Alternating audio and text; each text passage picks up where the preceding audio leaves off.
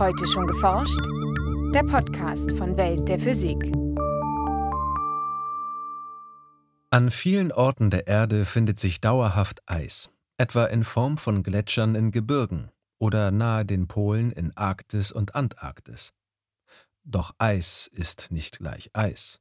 Während Inlandeis aus Süßwasser entsteht, bildet sich Meereis direkt auf dem Ozean aus Salzwasser.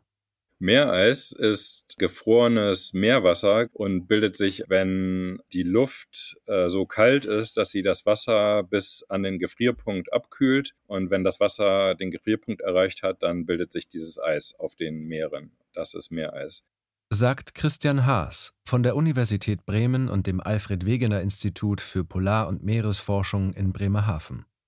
Was Meereis von gewöhnlichem Eis unterscheidet, wie Forscher den Zustand des Eises in Arktis und Antarktis untersuchen und welche Bedeutung das Meereis für das Klima der Erde hat, hören Sie jetzt in einem Beitrag von Denise Müller-Dum und Jens Kube. In manchen Regionen der Erde ist es so kalt, dass das Wasser an der Oberfläche des Ozeans gefriert. Es entsteht Meereis. Vor allem in den Polarmeeren ist es noch das ganze Jahr über zu finden. Meereis findet man in den Polargebieten der Arktis und der Antarktis, äh, wobei in der Arktis ja rund um den Nordpol der arktische Ozean ist, wo das Meereis sich befindet. Und wobei in der Antarktis ja rund um den Südpol der Kontinent ist, aber um den Kontinent Antarktis herum äh, befindet sich der Südozean und dort gibt es Meereis. Und darüber hinaus gibt es Meereis aber auch in der Ostsee, wo die Witterung auch so kalt sein kann, dass sich das Meer so stark abkühlt, dass sich Eis bildet sagt Christian Haas, Professor für Meereisgeophysik an der Universität Bremen und Sektionsleiter am Alfred Wegener Institut für Polar- und Meeresforschung in Bremerhaven. Während Süßwasser bereits bei 0 Grad Celsius vom flüssigen in einen festen Zustand übergeht, verzögert das im Meerwasser gelöste Salz diesen Vorgang. Also normales Meerwasser mit Salzgehalten zwischen 32 bis 34 Gramm Salz pro Kilogramm Wasser hat einen Gefrierpunkt von zwischen minus 1,6 und minus 1,9 Grad Celsius. Das heißt, das Meerwasser muss sich auf diese Temperatur unter 0 Grad abkühlen, um anzufangen zu gefrieren. Der Salzgehalt beeinflusst nicht nur, wann Wasser zu Eis erstarrt, sondern führt noch zu einem weiteren Phänomen. Sobald Meerwasser seinen Gefrierpunkt erreicht, sinkt es in die Tiefe. Denn anders als Süßwasser, das bei 4 Grad Celsius die maximale Dichte aufweist, ist Salzwasser an seinem Gefrierpunkt am dichtesten. Taucht das tiefgekühlte und damit schwerere Meerwasser nach unten ab, steigt wärmeres Wasser an die Oberfläche auf und nimmt seinen Platz ein. Und das heißt, äh, es dauert viel, viel länger, bis das oberflächliche Meerwasser an den Gefrierpunkt abgekühlt wird, und äh, Meereis bildet sich erst äh, viel, viel später, als sich Süßwassereis bilden würde. Nicht nur eben wegen des tieferen Gefrierpunktes, sondern auch wegen dieser unterschiedlichen Dichteeigenschaften und der Konvektion, die beim Meerwasser ansetzt. Der Salzgehalt des Wassers wirkt sich außerdem auf die Struktur des Meereises aus. Verglichen mit Eis aus Süßwasser ist es sehr porös. Das liegt daran, dass sich die Wassermoleküle im gefrierenden Ozean zu Eiskristallen zusammenschließen das im Wasser gelöste Salz aber zurückbleibt. Auf diese Weise bilden sich im Meereis dünne Kanäle mit konzentrierter Salzlösung, der sogenannten Sohle. Und diese Sohlekanäle äh, sind miteinander verbunden und machen das Eis sehr porös und permeabel. Das heißt, äh, durch das Eis kann Flüssigkeit fließen eigentlich. Und im Laufe des Winters fängt das Eis schon an zu entsalzen, weil diese Sohle langsam äh, ausgeschieden wird weil sie einerseits schwerer ist als das umgebende Meerwasser und außerdem entsalzt das Eis im Winter dadurch, dass äh, die Oberfläche immer kälter wird, wenn das Eis dicker wird und dadurch wird der Porenraum immer kleiner und dadurch wird immer mehr Sohle nach unten rausgedrückt.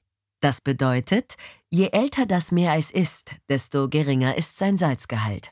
Eisforscher unterscheiden darum einjähriges Eis, das im Winter frisch entstanden und noch recht salzig ist, und zwei- und mehrjähriges Eis, das einen oder mehrere Sommer überdauert und im Winter in eine weitere Wachstumsphase geht. Dieses alte Eis hat sich des Salzes weitgehend entledigt.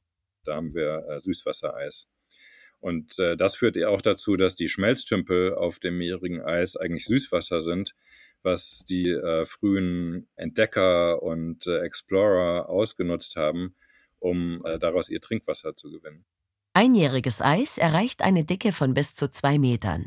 Zwei- und mehrjähriges Eis kann mehrere Meter dick werden. Weil es auf dem Wasser schwimmt, ist Meereis sehr beweglich.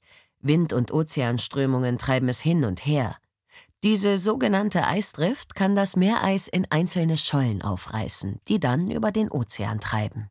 Und äh, diese Bewegungen führen dazu, dass bei Kollision von Eisschollen das Eis dort auch zerbricht und diese Eisblöcke, die dann dadurch entstehen, äh, über und unter dem Eis aufgetürmt werden, um sogenannte Presseisrücken zu bilden.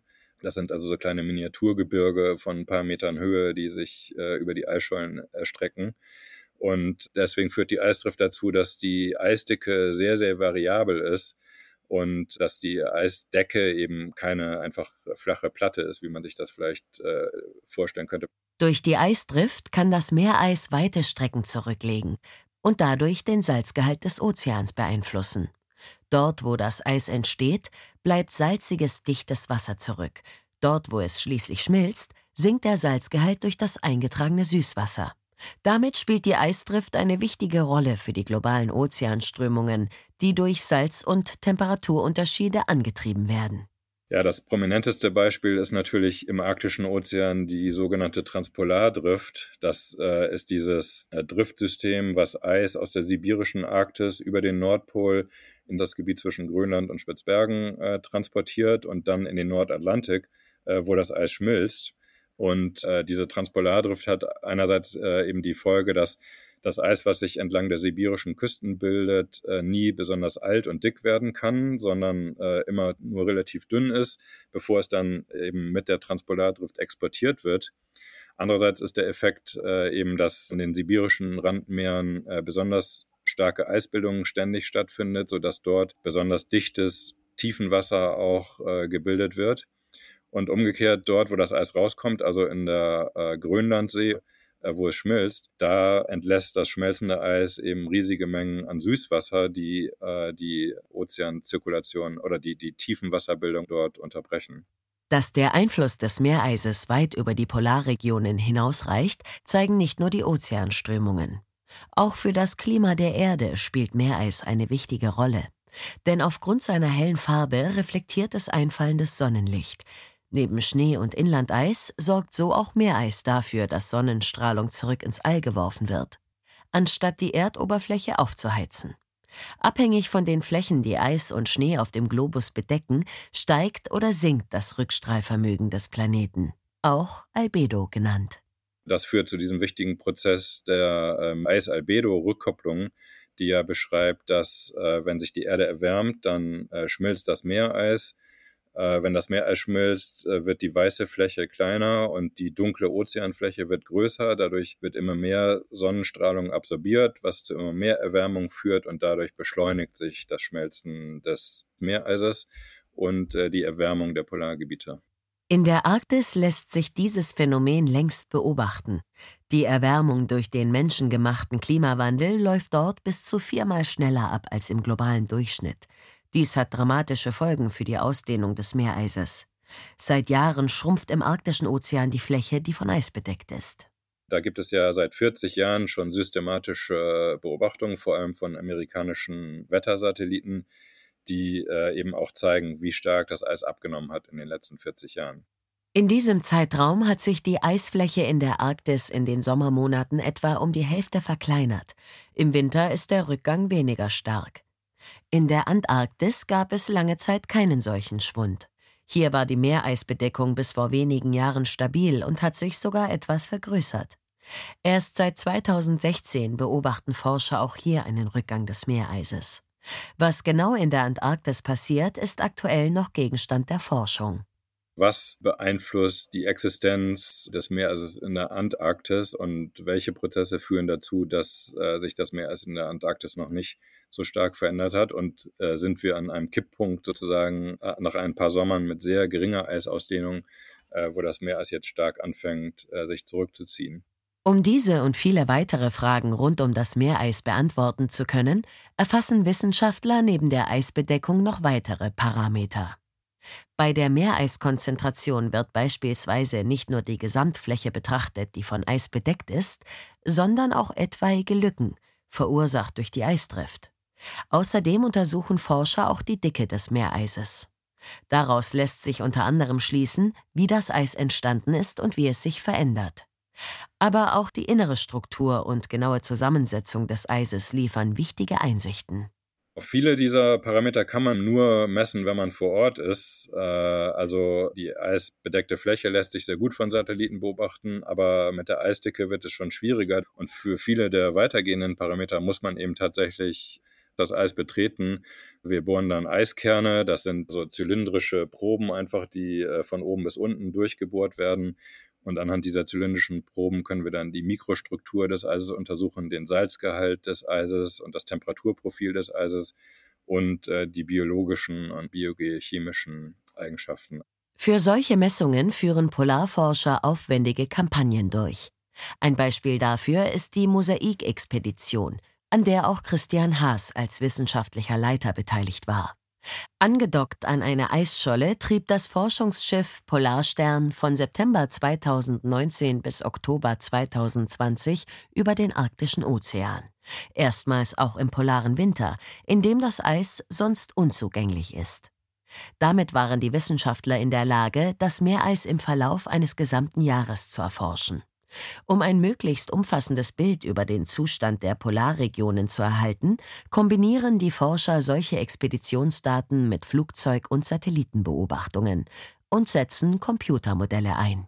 Letzten Endes, um äh, die Veränderung zu verstehen und um Vorhersagen zu treffen, äh, Klimavorhersagen, Eisvorhersagen, Ökosystemvorhersagen, brauchen wir Modelle. Aktuell sieht die Zukunft für das Eis der Polargebiete düster aus insbesondere für das Eis der Arktis. Forscher prognostizieren, dass das Nordpolarmeer in 30 bis 50 Jahren im Sommer eisfrei sein wird. Das hat nicht nur für das Klima und die Ozeanströmungen dramatische Folgen, sondern auch für die Ökosysteme vor Ort.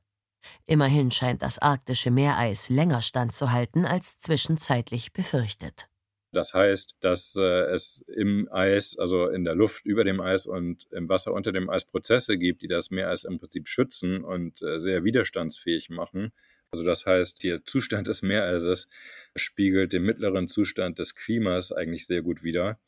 Äh, wenn sich das Klima jetzt stabilisieren würde, dann würde auch das Meereis bestehen bleiben und würde nicht einfach unwiederkehrbar verschwinden.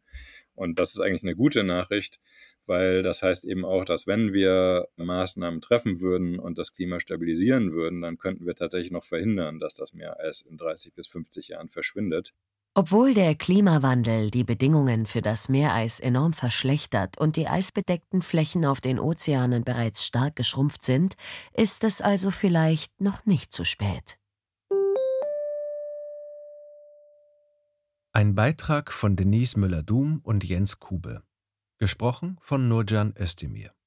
Aufnahme das Hörspielstudio Kreuzberg. Tonbearbeitung und Schnitt Daniel Levy. Redaktion Welt der Physik. Welt der Physik wird herausgegeben vom Bundesministerium für Bildung und Forschung und von der Deutschen Physikalischen Gesellschaft.